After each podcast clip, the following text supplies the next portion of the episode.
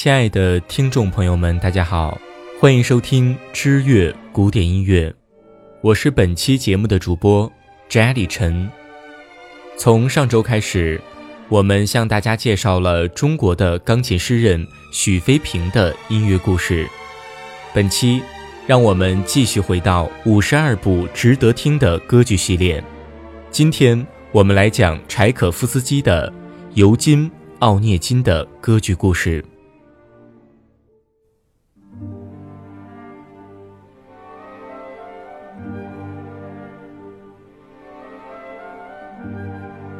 尤金·奥涅金是柴可夫斯基在1878年创作的三幕歌剧，脚本是他与康斯坦丁·希洛夫斯基根据普希金的同名诗体小说改编成的，于1881年1月23日正式首演于莫斯科大剧院。剧情大致是这样的：纯真无邪且爱做梦的塔基亚娜。对来访的奥涅金一见倾心，连夜写信向他一诉衷肠，但奥涅金的回馈却令人啧舌。他一面无情地拒绝了塔基亚娜的爱情，一面又并非真心地向他的妹妹奥尔加假献殷勤。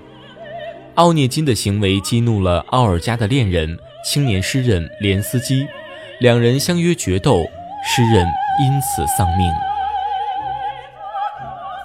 几年后，奥涅金在舞会上又见到了已成为公爵夫人的塔基亚娜，内心深处的爱情才终于被唤醒。他不顾一切地向塔基亚娜表白，但塔基亚娜已经不是当年那个为爱能不顾一切的小女孩。她忠于道德和义务，拒绝了奥涅金。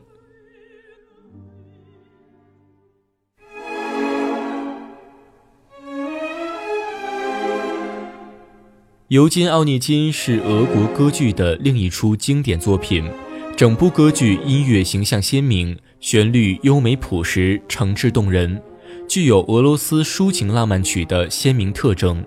俄式音乐尤以刻画人物内心见长，诗人连斯基的两段著名的咏叹调《我爱你，奥尔加》和《青春啊青春》都是表达内心所爱的佳作。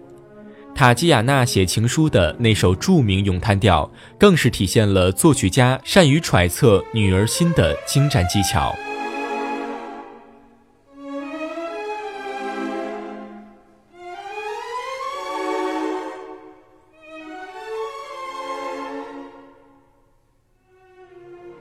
本剧的主角尤金·奥涅金是个非常复杂的人，他孤单、忧郁的形象是女人的必杀技。但也令女人们最终离开他。他是至始至终都在寻找自己内心的完美对象吗？还是在掩饰他的性无能的事实？他是虐待狂吗？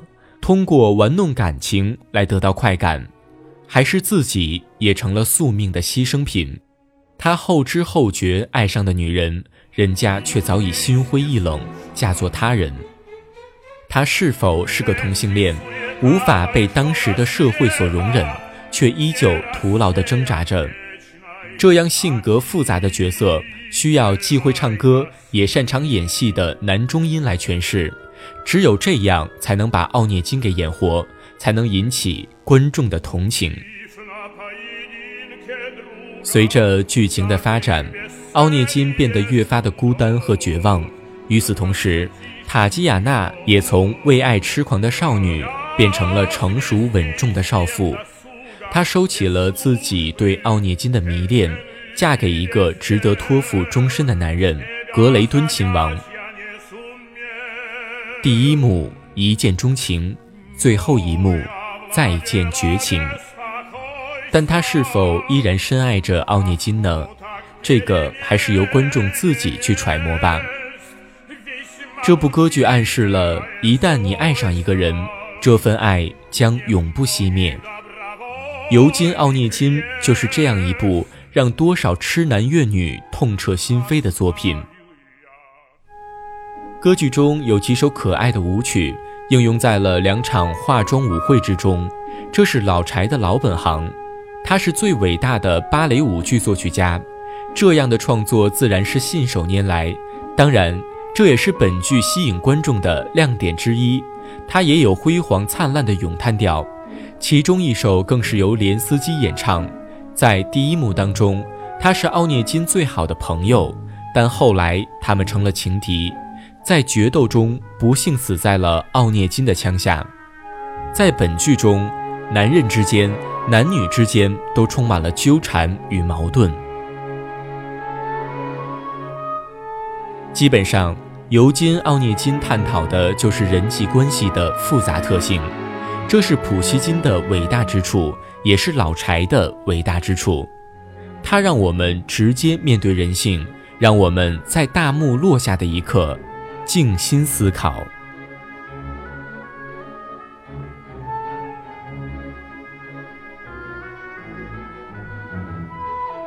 好了，以上就是我们本期节目的全部内容。如果您喜欢我们的节目，请您关注我们的新浪微博或者微信公众账号“知乐古典音乐”。在微信公众账号中有我们更多的原创内容等待您的光临。感谢您的收听，我们下期节目再见。